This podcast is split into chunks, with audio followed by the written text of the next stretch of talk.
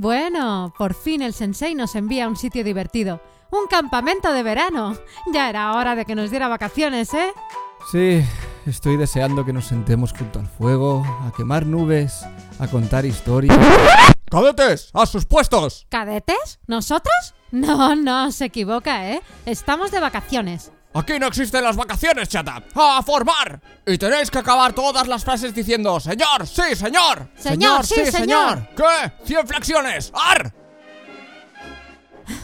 Ya está, Alteza, mi coronel. ¡Al campo de minas! ¡Prácticas con explosivos! Sí, señor, señor. Minas desactivadas, don coronel, señor, señor. Ahora a limpiar las letrinas, lo suficiente como para desayunar en ellas porque pienso hacerlo. Señor, sí, que sí.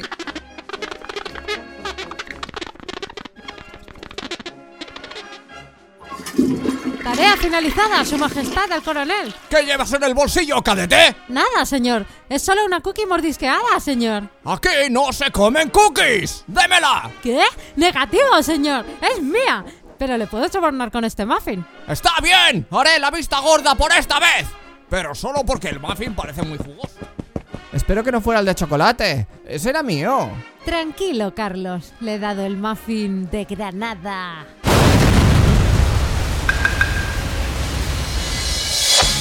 Has llegado al templo del sensei del cantante. El podcast para cantantes y profesionales de la voz de Vox Vocal Studio. Potencia. Resistencia. Notas agudas. Notas graves. Control. Equilibrio vocal. Soy Esther Justel. Yo soy Carlos Campaña. Si quieres saber más sobre la voz, visita nuestro blog en vtvs.es barra blog. Es muy importante entrenar tu voz para que esté al máximo y poder hacer con ella lo que quieras. Pero también es muy importante que tengas claro lo que quieres de tu voz. ¿Qué necesidad tuya va a cubrir?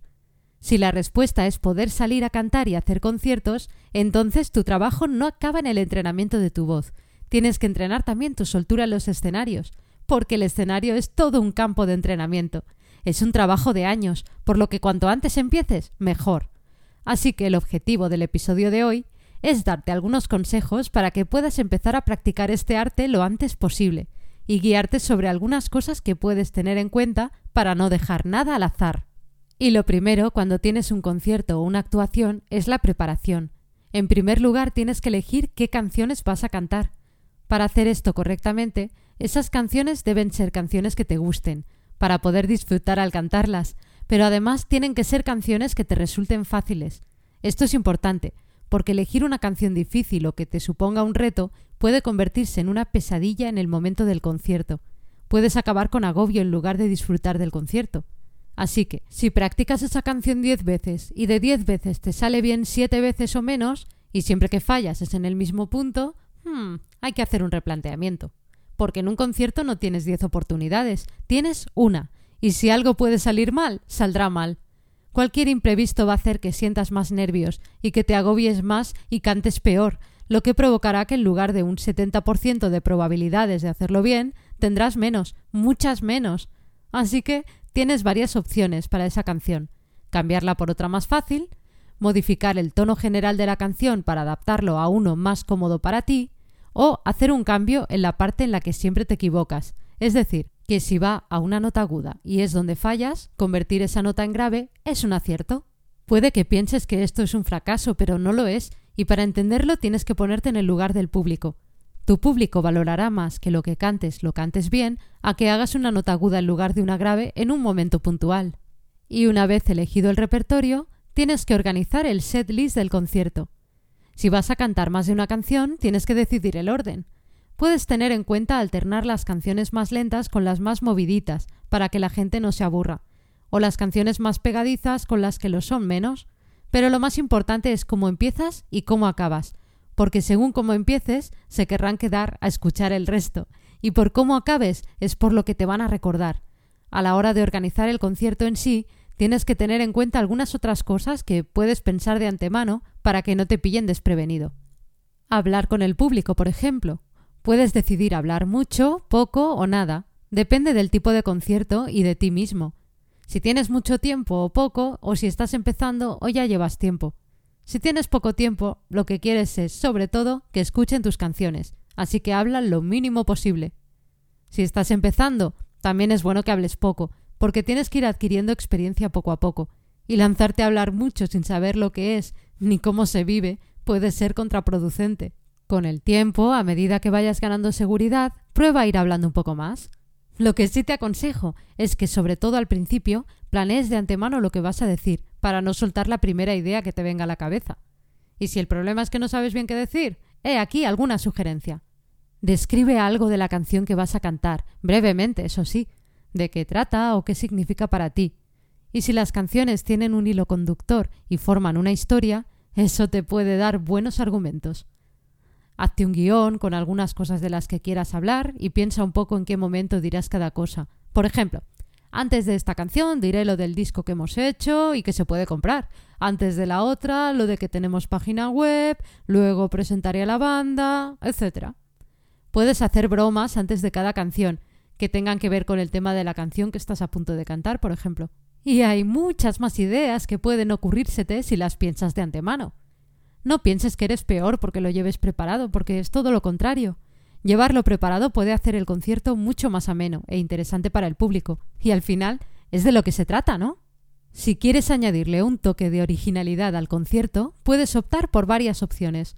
Decorar el escenario un poquito, a veces con unas luces alrededor de los micros es suficiente. También he visto algunas personas que ponen velitas o incienso. Eso ya depende de ti, del estilo que cantes y de cómo quieras llegar a tu público. Puedes incluir escenas actuadas, y ni siquiera tienes que hacerlo tú.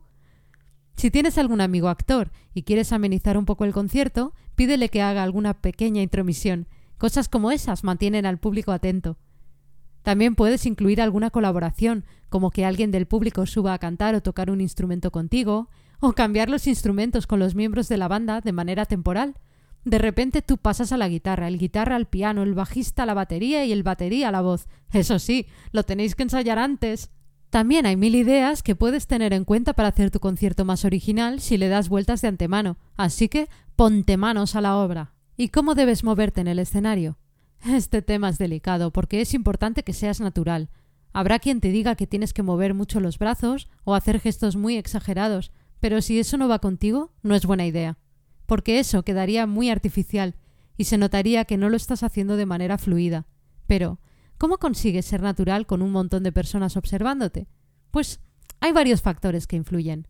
Tener fe en ti sobre lo que vas a cantar, saber que te has aprendido muy bien las canciones que vas a cantar y que no te vas a equivocar ni la voz te va a fallar, pero sobre todo, saber que esas canciones que vas a cantar te encantan y realmente las disfrutas, de ahí la importancia de elegir canciones con las que te sientas a gusto, porque te harán dar un mejor concierto, no solo a nivel vocal, sino en general.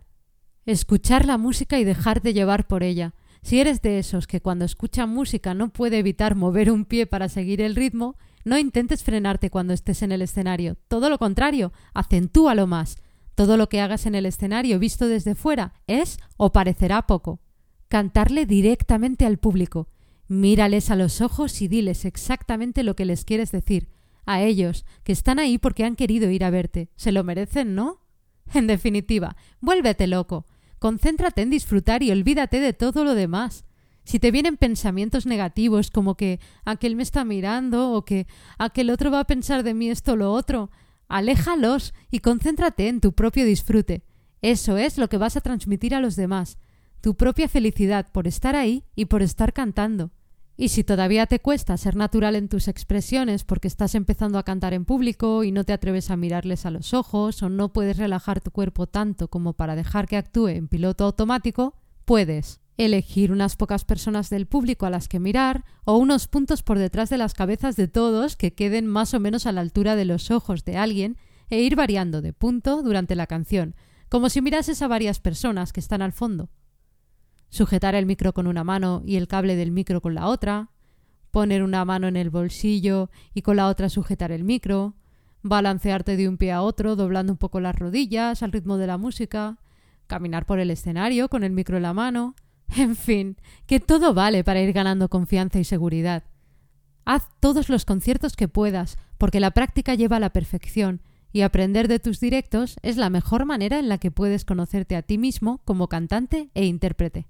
Y hasta aquí el episodio de hoy. Gracias por escucharnos. Si te ha gustado y quieres más, hazte fan del sensei. Únete a nuestra comunidad de cantantes para aprenderlo todo sobre la voz. Visita vtvs.es barra sensei-fan